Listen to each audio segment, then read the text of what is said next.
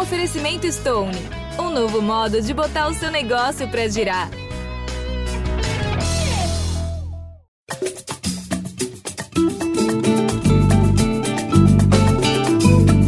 Alô, você ligado no Gringolândia, seja bem-vindo ao podcast de futebol internacional do GE. Globo. Eu sou Jorge Natan e essa é a Gringo Live, podcast Pocket Euro de número 24.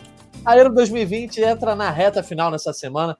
48 dos 51 jogos já foram disputados e apenas quatro times seguem na disputa pelo título. E antes das semifinais, estamos aqui para analisar tudo o que rolou até as seleções chegarem novamente ao Wembley. E para isso, Hoje estão comigo Daniel Mundim e Conrado Santana. Salve, Mundim! Vamos dar uma repassada aí nessas quartas de final, que não tiveram surpresa já. Salve, Natan, salve, Conrado, salve todo mundo ligado aqui na Gringo Live, no, no Gringolândia, no podcast. É, realmente não, não teve surpresa. E assim, então, tivemos alguns confrontos de equilib muito equilibrados, que quem passasse você não ia dizer que teve nenhuma zebra, mas assim, igual às oitavas, realmente não teve. Todo, todo, os favoritos avançaram, eu acho.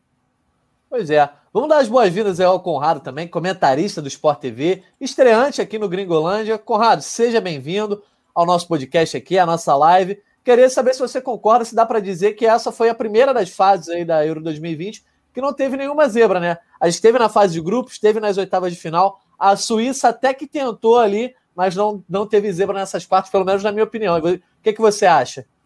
Concordo, concordo muito. Um abraço para você, Natan, Mundim. Muito bom estar aqui. Sempre acompanho o trabalho de vocês. Gosto muito de futebol europeu, né? Então estou sempre acompanhando vocês. Então, realmente um grande prazer estar aqui participando. Né? Concordo, a Suíça ali deu uma, uma complicada, mas acho que passaram times que a gente já estava esperando que a gente pode dizer que essa Euro está sendo sensacional, né? Vários jogaços, muito bom de acompanhar, desde a primeira fase. Acho que foi eu que vi praticamente todos os jogos, acho que eram uns três assim que eu não consegui acompanhar. É difícil eu lembrar um jogo que eu fiquei, pô, que jogo chato, né? A maioria realmente foi muito bom de acompanhar.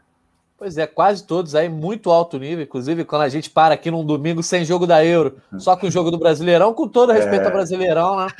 Fica um pouquinho complicado. Só 2 0x0. Acho que só dois, dos 48 jogos, só 2 0x0 até agora. É verdade. Para quem gosta de gol, tá sendo um prato cheio. A gente vai analisar também essas quartas de final. Também teve bastante gol. Um monte de jogos legais. Inclusive, um jogo que muita gente poderia não dar muita coisa, que foi Dinamarca e República Tcheca, foi legal de ver. Mas para quem não nos conhece, nós somos o Gringolândia, podcast de futebol internacional do GE. Globo. E a nossa resenha está sempre disponível em ge.globo barra Gringolândia e também nas plataformas de áudio do Brasil. Mas durante a Eurocopa a gente faz as gravações de uma maneira diferente, através de lives aqui no canal do YouTube do GE, também na página do site, e depois esse áudio vai para todos os agregadores. Tá acabando, mas ainda tem até o dia 11 de julho, até domingo que vem aí, todo dia, 7 da noite, a gente está no ar. Quem não nos conhece, então siga lá no Twitter também, arroba GringolândiaGE, nos acompanha, a gente está sempre lá em contato com a galera. Antes da gente começar a falar especificamente então dessas quartas, já quero propor aí uma discussão tanto para vocês dois e como para a galera que nos acompanha aí no chat do YouTube. Quem é o craque da Euro 2020 até esse momento, né? A gente ainda tem, só tem, na verdade, três jogos, né? É, como eu tinha comentado com o Mundim, 94% dos jogos já foram aí, 48 dos 51 mas são três jogos de peso enorme. Então, até agora, quem é o craque da Euro 2020? Qual a tua opinião, Conrado?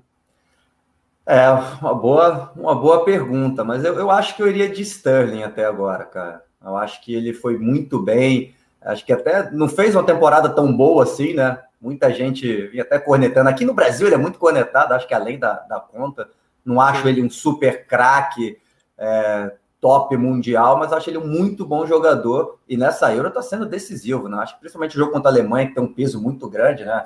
É, até para a Inglaterra também, historicamente, é, a jogada ali, eu acho que, que abriu tudo, ele que botou a bola debaixo do braço, foi para cima e resolveu. Acho que eu, eu votaria agora no, no Sterling. O Insigne gosto muito também, a Itália, mas eu acho que a Itália é mais o conjunto, tem muita gente jogando bem, é difícil escolher um. Então eu votaria no Sterling. Você, Mundinho, concorda? Tem algum outro palpite aí? Eu, eu concordo. É, dos que passaram, assim, é, é, o Sterling, porque foi protagonista em dois jogos na, na fase de grupos, foi protagonista na, nas oitavas, nas quartas de novo. Assim, ele foi decisivo em quatro dos cinco jogos da Inglaterra. Verdade. E aí, no único, no único jogo que a Inglaterra não jogou bem, todo mundo não jogou bem e o Sterling também não. É, o meu craque da fase de grupos havia sido o Lukaku. E aí ele não, não foi bem nas oitavas e caiu na, nas quartas jogando até razoavelmente bem, perdeu algumas chances, né? É, acho que se, se, ele tivesse passado, teria chance de, de ganhar esse nome aqui. Mas aí, para citar outro cara, para não ficar nos palpites hum. parecidos, eu cito o Kiaer, do, da Dinamarca, assim, um jogador de defesa. É, a Dinamarca tem se destacado pelo, pelo seu jogo defensivo até agora. E foi um, um, cara que se destacou muito na primeira rodada por todo o papel que ele teve lá no, na crise do Eriksen. Foi um verdadeiro capitão e tem se destacado também, assim, com, com a bola nos pés. É, vou para citar outro cara, eu cito que é. Mas quem estava bem também era o Pogba, né? Até ser eliminado. Ele estava jogando sim. muito. Individualmente, assim, mesmo a França não estando tão bem assim nessa Euro inteira, ele jogou muita bola mas acabou caindo, né? Fica difícil votar no cara que tá nas, nas é. Pois é, cair, na, cair nas oitavas ele complica, mas realmente jogou muito. Acho que o Mino Raiola, empresário dele, inclusive comemorou isso para dar uma barra é. ganhada ali né, na hora da, de negociar com o Manchester United. Mas quero saber de vocês dois, assim, o Mundinho até citou que é o Conrado, mas se não for o Sterling, né? Se não for o Sterling aí, quem pode ser o outro candidato? De repente, assim, Itália bateu campeã, né? Itália uhum. chega campeã da Euro 2020 quem são os outros candidatos? Você chegou a citar o Insigne, mas é realmente difícil ver um, um grande expoente nessa Itália tão coletiva, né? De repente, o Immobile, que era uma referência antes da Euro, não está fazendo uma competição tão boa, né? É, eu acho que de quem está sendo titular ali, só o Immobile, que não, não tá tão bem assim. A gente tá vendo aí o belo gol do, do Barella, né? A trinca do meio-campo tá todo mundo muito bem. O Verratti, antes de entrar, que agora tá mandando no meio-campo, o Locatelli estava sendo titular e estava bem. É, o Spinazzola acabou se machucando, também tá. Eu acho que era um, um cara para que poderia ser votado, porque ele estava realmente muito importante ali na, na, velocidade, na, chegando na chegada do ataque. Então, acho que vai depender muito, claro, dessa, dessa reta final aí, que são os jogos mais, mais importantes. Mas o Insigne, com esse golaço que ele fez tal, é, é um nome ali que eu, eu balancei. Quando você perguntou, eu falei, não, é melhor Sterling, mas eu pensei no Insigne também.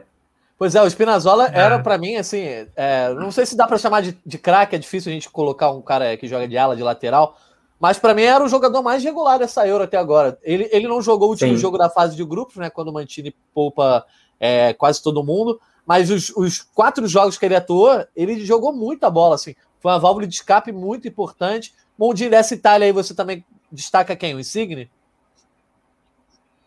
É, destaco o Ensine, mas acho que o Ensine assim, não, não foi tão regular em alto nível quanto o Spinazzola. Assim, se for para eleger um craque do, do, time, é o Spinazzola, foi o único que foi eleito é, o melhor em campo em dois jogos da, da, da Itália, assim, é, foi eleito duas vezes, né? Mais de uma vez. E ele até se machucar contra a, a Bélgica, ele tá, tava, tava ótimo, assim, um dos melhores em campo também. Tanto é que eu acho que quando a gente for escalar o time da rodada aqui, ele pode, pode até pintar nessa seleção, mas é, para destacar um, um só da Itália, que é um que tem o seu poder coletivo como grande trunfo, eu destacaria o Spinazzola. Boa, vamos ver a opinião da galera então, o que, que a galera tá achando aí, todo mundo que tá ligado no nosso chat do YouTube. Márcio Guzmão MPB, rapaz, eu não gosto da Inglaterra, mas o Kane tá voando. Daqui a pouco então a gente fala dele, ô Márcio. Josué 777. O melhor foi o Mbappé. Não, dá Mbappé euro. Josué. Dá é, euro. É, é, da, é, do campeonato não é francês, campeonato... pois é, o Mbappé que não fez gol, assim, não fez uma euro péssima, mas também não dá para dizer que foi uma grande euro, uma euro boa, né?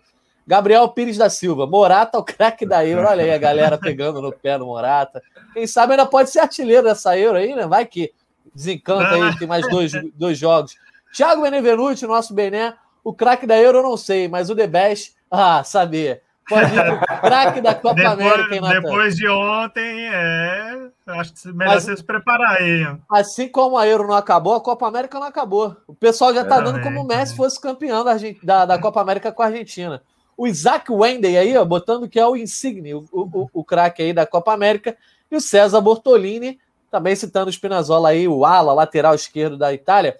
Para a gente fechar então esse debate sobre o craque, Harry Kane, alguma possibilidade aí do Kane pintar como esse dono desse troféu aí de melhor jogador é, da Euro 2020? E já que o Bené levantou essa bola, até mesmo como bola de ouro, como uhum. the best da FIFA, o que, que você acha, Conrado?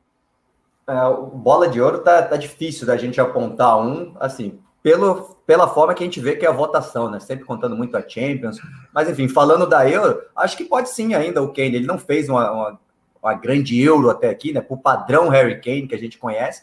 Mas o semifinal e final tem um peso enorme, né? Ele já fez dois nas quartas. É, querendo ou não, ele participou ali também contra a Alemanha, fez um golzinho, estava sem goleiro, mas não importa, centroavante. Então, eu acho que vai contar agora, semifinal e final, e, e, o cara é muito bom, né? Eu sou muito fã do Harry Kane, ele joga demais, qualidade. Não, tem gente que, no começo, acho que, que, que até aqui no Brasil também, achavam que ele era só um centroavantão, né? Finalizador, tipo imóvel, assim, para baixo. Mas o cara é técnica pura, né? Batida na bola dele é diferenciada. Mundinho, você concorda? Ô, Mundinho, você botou o Kane também como palpite do, de artilheiro no bolão? Ô, Conrado, a gente fez um bolãozinho na editoria de futebol internacional uhum. e aí uma galera botou o Harry Kane, já tava todo mundo desanimado, ele chegou a três gols aí no uhum. último jogo. Tem mais dois jogos para sonhar ainda. Ah, né? acho, acho que é o único candidato aí que sobrou da, da galera do bolão. Eu tinha colocado o Lukaku, então também, também dancei nessa. É, o Lukaku foi bem na fase de grosso, mas aí no, depois não, não emplacou.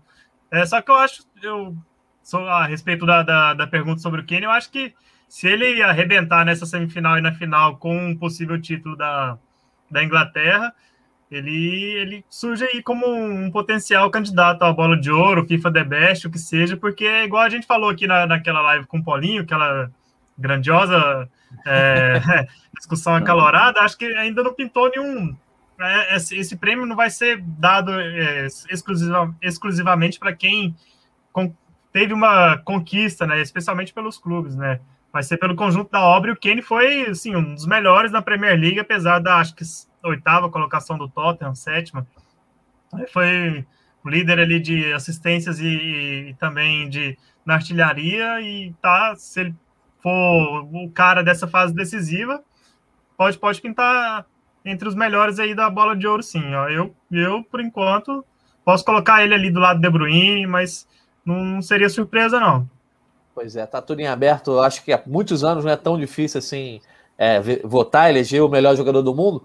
Vamos então, já que a gente está falando de craque, de melhores, vamos então montar a seleção das quartas de final da Euro 2020. A gente estava falando até agora de quem foi o melhor no conjunto, né? Da, desde a fase de grupos até agora as quartas de final. Para montar essa seleção, a gente vai usar esse produto aí, ó. Você escala, que está disponível no ge.globo. A galera pode ir lá, montar sua seleção, compartilhar com todo mundo e conferir a lista também que a galera da, editoria de futebol internacional montou.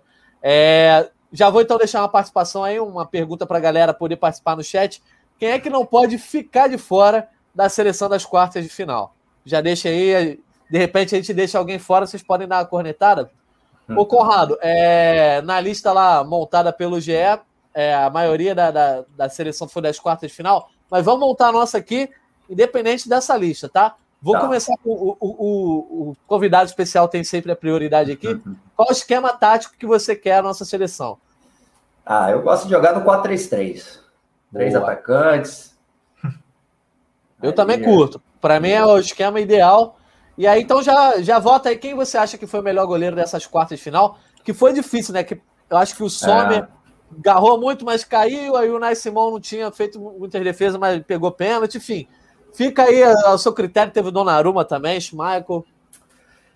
Ah, eu acho que a melhor atuação foi do Sommer, dá para votar nele mesmo ele caindo, mas cara, o Donnarumma foi muito importante. Aquele começo que a Itália estava com tudo, quando a Bélgica vê aquelas duas defesas que ele fez, uma no De Bruyne e outra do, é, no, no, chute do Lukaku, acho que fizeram a diferença para a Itália. Mas no geral, eu acho que eu votaria no, no Sommer. Ele, cara, ele foi muito seguro, ajudou muito ali é, a, a equipe da Suíça.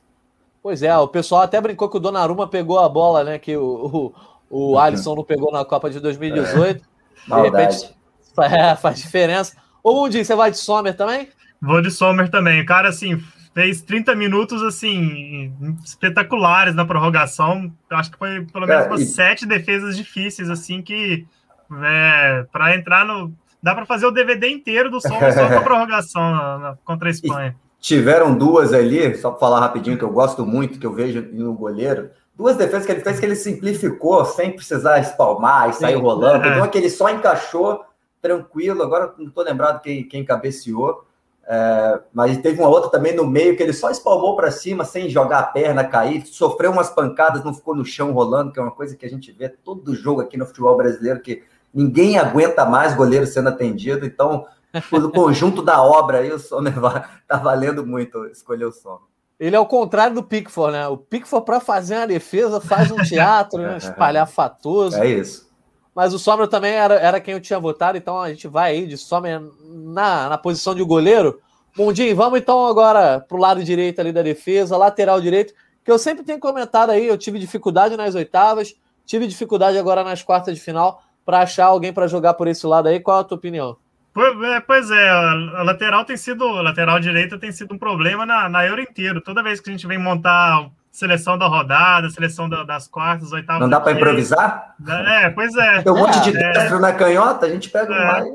Bota, Se vocês bota quiserem, um, pode ser. Eu acho que a, a, minha solução vai ser essa, então. Bota uma L na, na direita. É. Fechado. é destro, dá para jogar ali, pô. É. Conrado, precisa, fecha então? Não vai, não vai precisar fazer o cruzamento de trivela ah, igual ele fez, né? Pro... É, ainda ajuda a gente a escolher na esquerda. É. Provavelmente a gente é de Spinazzola, mas não precisa pensar mais. Né? Então, é, jogou então já muito, vamos lá. Né? Já vamos para a esquerda. Você vai de Spinazzola então, Conrado? Isso, é, jogou, jogou demais. É uma, uma pena mesmo a, a lesão dele.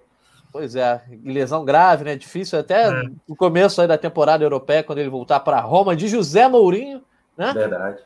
Mundinho, ah. e aí? Acho que não tem muito erro no Spinazzola aí, né? Não, é, mas assim, dá para ficar na dúvida com o, o Luke Shaw, que também Shaw. jogou muito, mas vou, vou de Spinazzola também.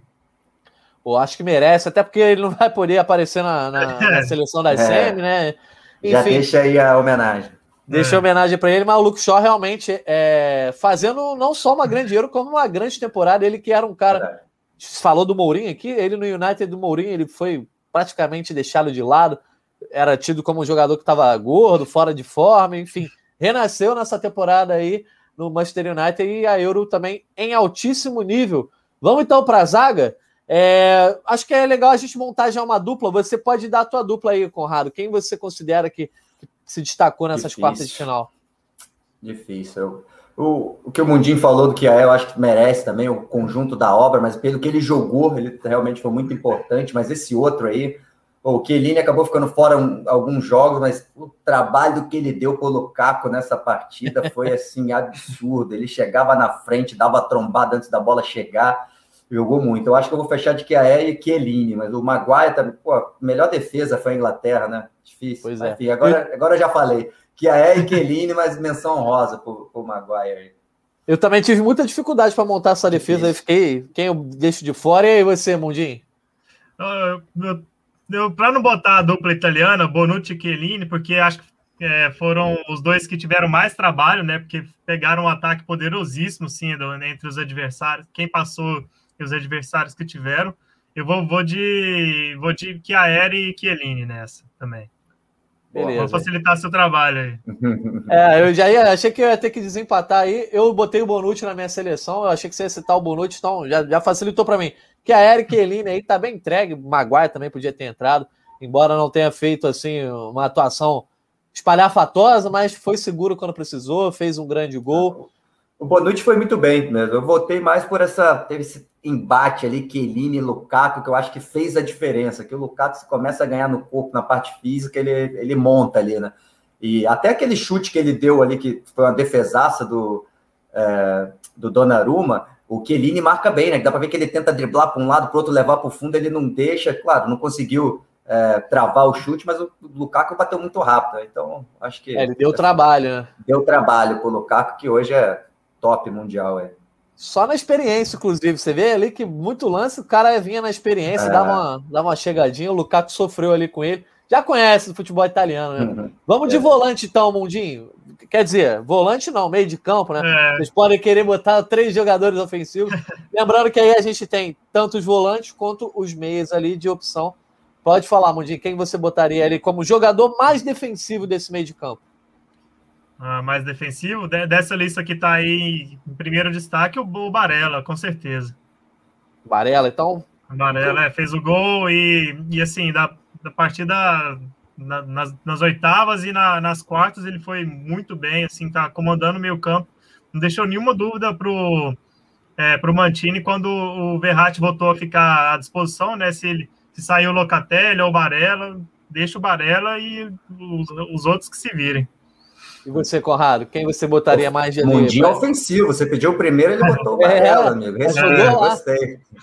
Cara, é difícil. Eu acho que, se pensando nesse primeiro aí, né? O Barella também gostei muito.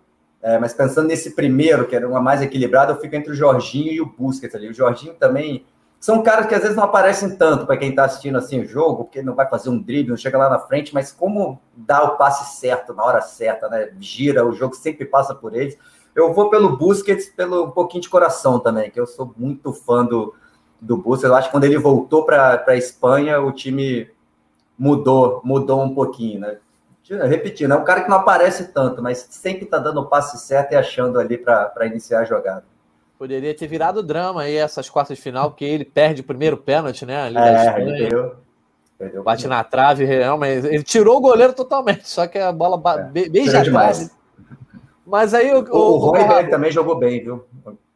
Ah, o, Roy, o também jogou muito bem. Ele é um dos bons nomes aí da Dinamarca. Eu quero saber o seguinte: na sua seleção, Barella teria mais lugar à frente? Quer qualquer coisa. Não, teria, pode botar o Barella, teria. Então a gente bota teria. mais na frente Barella, o Barella ali? E aí vamos ver então esse homem aí mais recuado, Mundinho. O Conrado sugeriu o Busquets, eu acho que a gente também precisa de um, de um volante aí. Quem, quem você vota aí? Você tá perdendo um voto aí, porque, pô, ah, eu, Barella, é, tá. primeiro homem de marcação, é brabo, hein? Porque o meu, não, o meu meio campo seria Barella, né, das quartas, né? Dela e Verratti. Então. Mas dá, dá para jogar. Aí, aí eu acho que, então, né, nessa circunstância, eu coloco. No, não consigo voltar no Busquets porque eu não gostei da Espanha de. Acho que ninguém da Espanha merecia entrar nessa seleção aí. Eu boto o Jorginho, então. Eita, vou ter que desempatar aí. Desempata, é. Cara, pelo, pela seleção, eu vou de Jorginho também. É, até por uma, uma homenagem a ele, que eu acho que vem fazendo a Euro muito boa. É, o Busquets realmente é talvez um, do, um, dos caras ali mais importantes dessa Espanha. Mas eu também não estou gostando dessa Espanha. A gente vai falar daqui a pouco sobre a Espanha aí das semifinais. Então, ô, Conrado, cita aí um cara agora para a gente botar mais na frente. Por enquanto, tem Barelli e Jorginho nesse meio. Fica nessa, a gente fica querendo botar a Itália inteira, né? Porque quem, foi, quem é. jogou melhor é, é difícil é. botar. Por isso que eu fico pensando no outro. Mas é, é, o De Bruyne caiu, né? Eu acho que dá para botar o Delaney aí, que o Mundinho já citou. O, o De Bruyne, ele machucou tal. Até se aquele chute entra, é outra coisa, né? O Donnarumma é, tirou. Azar dele, então. E você, Mundinho? Delaney vai, tá na sua seleção também tá na seleção também, o cara que, que tá entrando na área o tempo inteiro, é, realmente, e jogou, jogou muito contra a República Tcheca. Então, fechou o meio de campo aí com o Jorginho, Barella e Delany. E agora a gente vai para o ataque aí. Conrado, fala você primeiro aí, atacante, quem, quem não pode faltar nessa seleção, nessa, entre esses três atacantes? É, votei o melhor até agora, o Sterling, ele tem que estar, tá, né? É isso. Não tem, não tem é Sterling mais dois. A gente jogou bem. Mundinho vai de Sterling também. É, acho que aí não vai ter pouca discussão, porque o cara é. realmente foi, foi muito bem. Tá bom, ah, beleza. O Sterling é mole. Agora eu quero saber os outros dois aí. Como é que, como é que vocês vão se resolver nesses outros dois?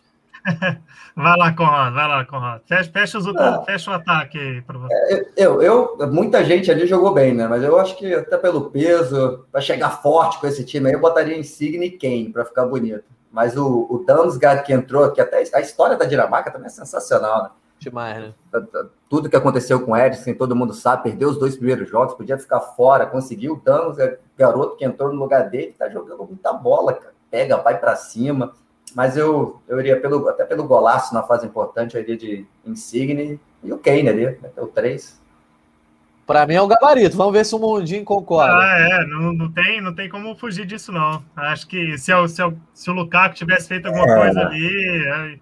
O Dunsgaard realmente que... jogou muito bem, mas é esse, é esse, trio aí, não tem como não. Sobre o Lukaku, não sei o que vocês acharam, mas aquela que foi até o Spinazzola que tirou também, né? Eu achei que ele perdeu. Não dá para perder Sim. aquele gol, não. Ah, Pegou é. mal na bola, meio de. Tava na perna direita, né? Mas saiu fraco. Poderia ter, ter mudado tudo também. Acho que deixou a desejar. É, o pessoal até discutiu, Conrado, né, no dia, se era gol perdido incrível, se não era. Eu acho que não chega a ser incrível, mas é um gol perdido, sim. É, Dá pra é não é aquele, na conta. Né, porque tinha o Spinazzola ali, mas é, se, eu acho que se o cruzamento vem do outro lado para a canhota dele, é uma pancada pegar. lá no final e um abraço. Ele não conseguiu fazer isso com a perna direita e deveria. Acho que era um gol perdido, mas enfim. O zagueiro tirou, né? O lateral, no caso.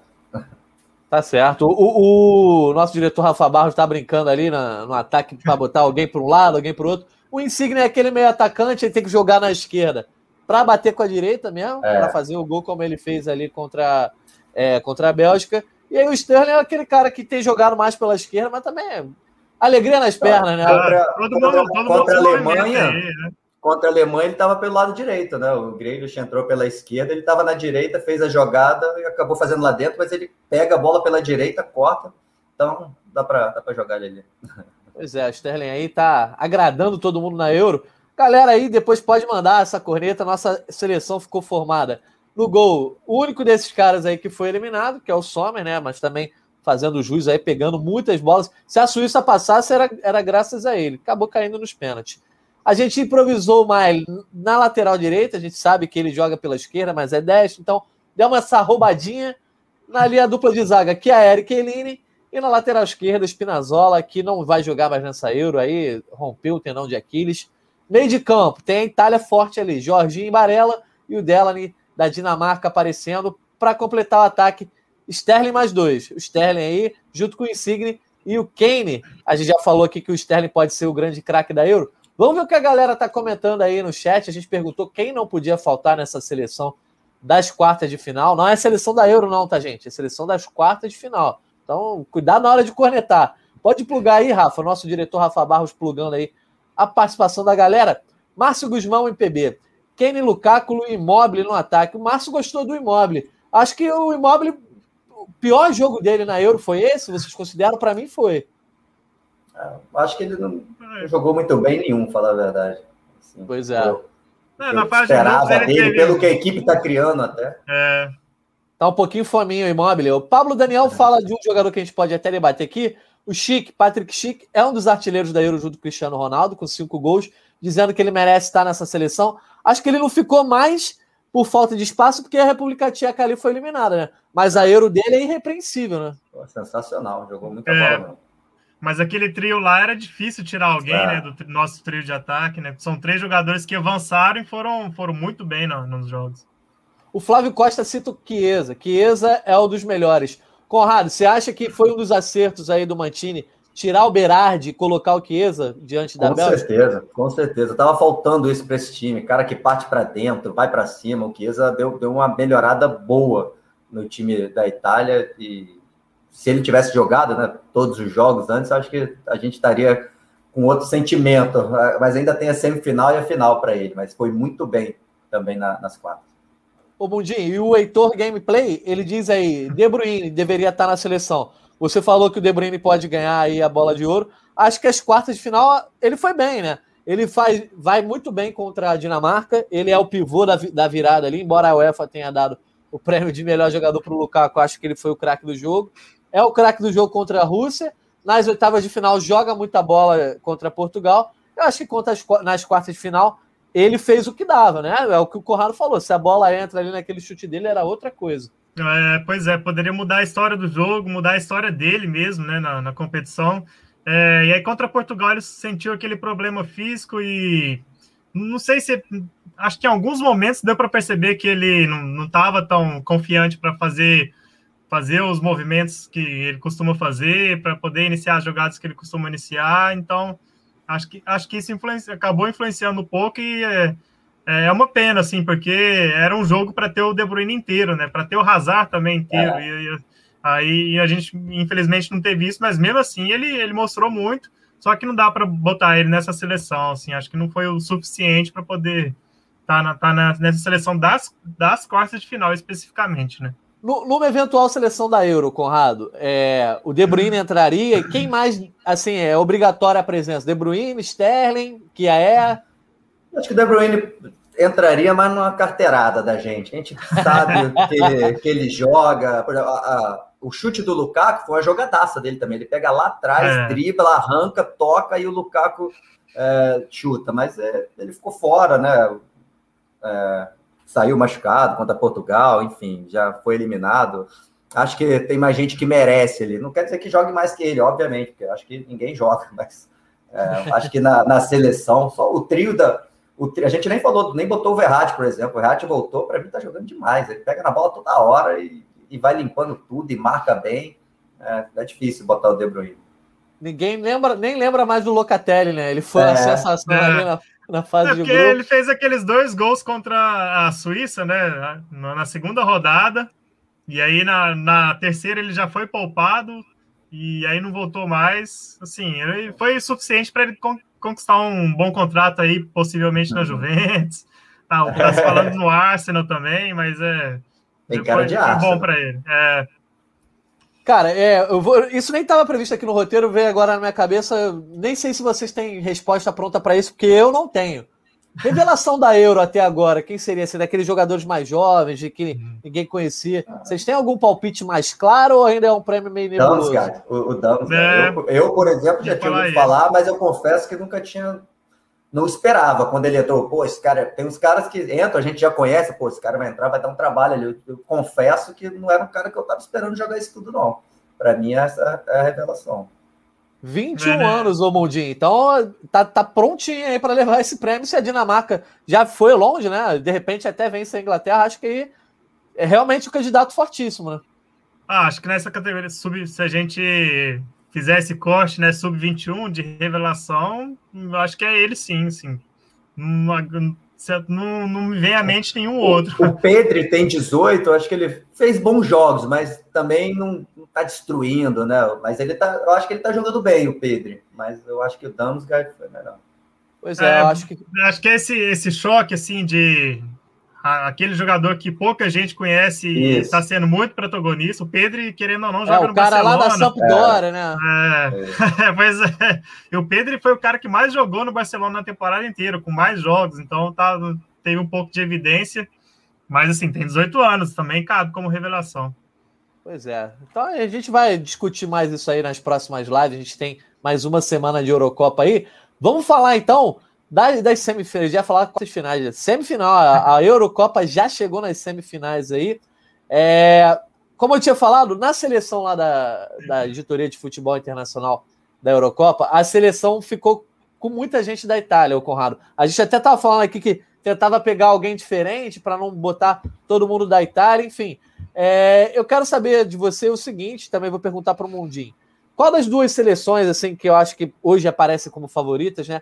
De um lado a gente tem Espanha contra Itália e do outro Inglaterra contra a Dinamarca.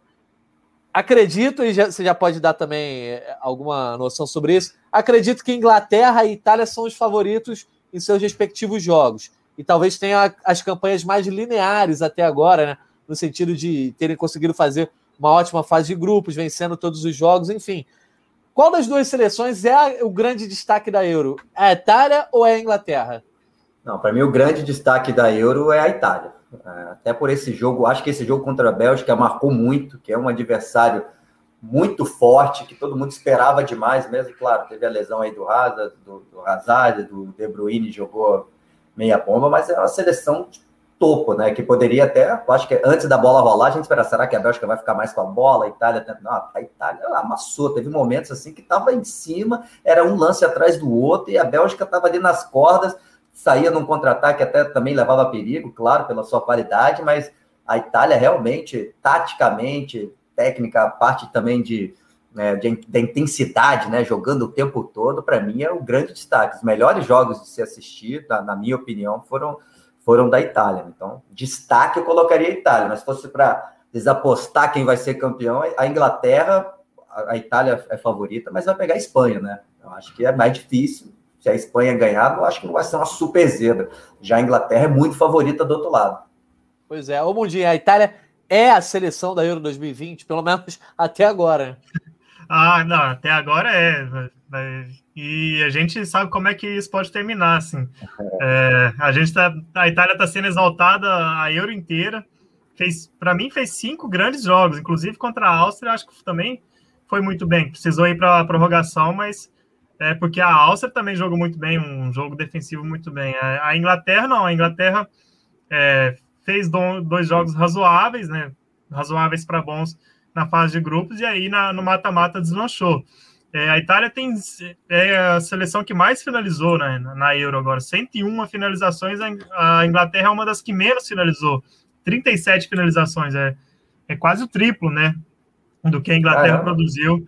É, e a Inglaterra é a seleção que até agora não levou gols, mas falta isso também, falta criar mais no ataque. Então, acho que esse dado mostra que como a Itália tem, tem sido intensa na, nessa Euro, assim, é tem produzido jogos bons de se ver, né? Toda hora tá acontecendo alguma coisa no, no jogo da Itália e normalmente é a Itália no ataque. E acho que isso não acontece muito no, no jogo da, da, Inglaterra. Então, até agora, para mim, é, é a, a, grande seleção. E dos, dos dois grandes jogos da Euro, né? Itália e Bélgica, Inglaterra e Alemanha. É, essas duas seleções se sobressaíram, mas eu acho que a, Itália é, mostrou um poder maior.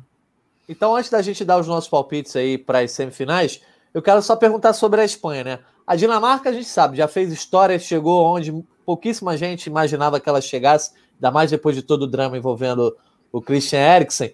A Inglaterra é, não fez uma fase de grupos brilhante, mas conseguiu entrar no trilho, jogando em casa, enfim, é cotada como favorita, e a Itália a gente acabou de dizer que é o grande destaque.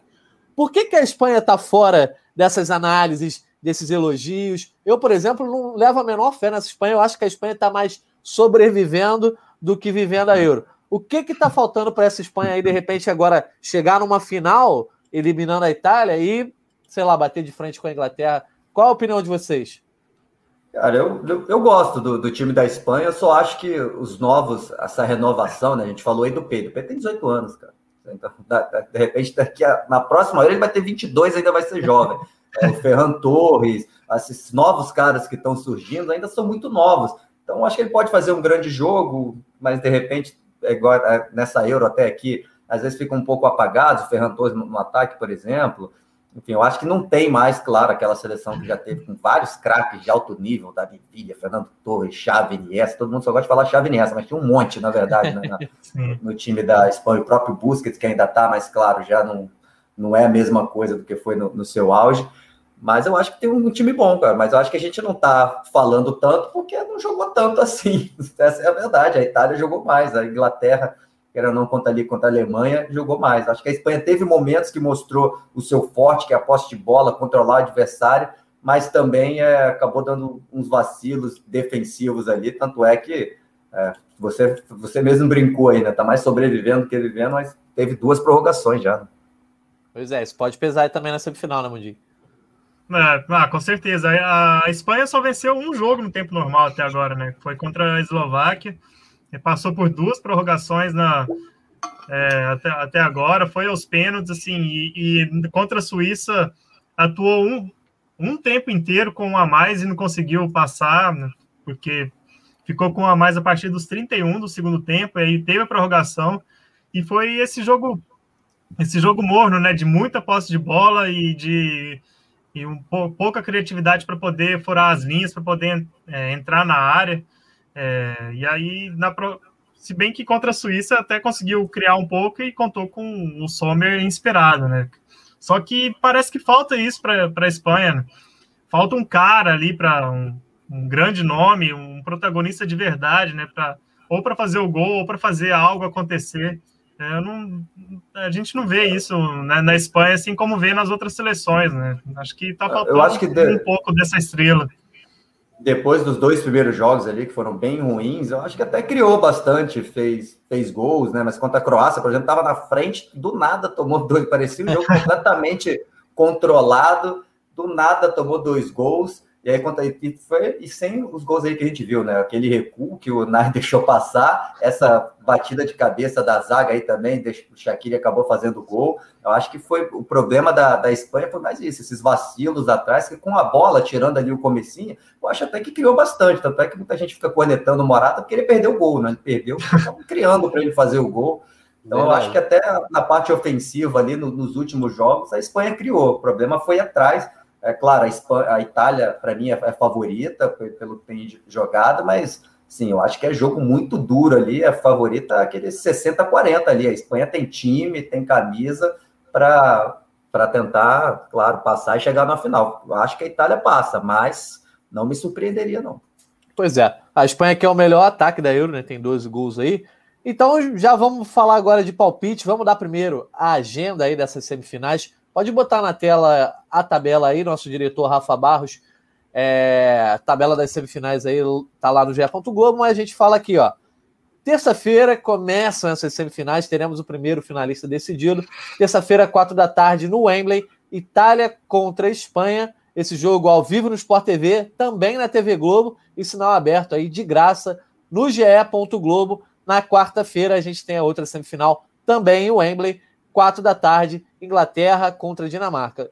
Todos os jogos daqui para frente lá em Wembley, tá? Isso já estava planejado lá desde que essa, essa Eurocopa foi desenhada, semifinais e finais em Wembley. Por isso a Inglaterra também tem muita força aí. Então, terça, quatro da tarde, Itália contra Espanha. Quarta-feira, mesmo horário, Inglaterra e Dinamarca. O Conrado, vamos ver a primeira participação da galera? E eu já vou chamar também para a galera dar o palpitômetro e depois vocês vão dar o palpite de vocês. Tem alguma interatividade aí? Acho que agora a gente tá sem. Daqui a pouco, então, eu chamo aí para a gente ver o que a galera tá falando. Ah, não, surgiu aí. Márcio Guzmão, PB.